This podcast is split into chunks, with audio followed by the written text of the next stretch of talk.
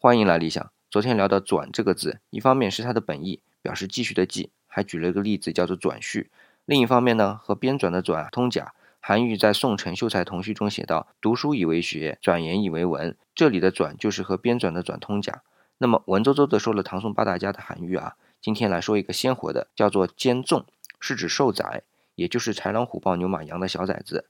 兼写出来呢，是左边一个齿，就是海豚的豚右半边啊，加上一个开始的开。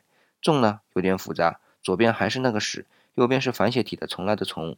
这两个字啊都是始字旁的，说明这两个字和猪有关。先来看看肩啊，是指三岁的猪，那么纵呢是指六个月的猪。所以兼纵从字面上去理解，就是从六个月到三岁的各个阶段的小猪崽儿。然后，由于猪在我们先民中的生活地位极其重要啊，所以又有了豚和雉这两个字。所以呢，又把兼纵所指的范围啊扩大，去泛指那些哺乳类动物的小崽子。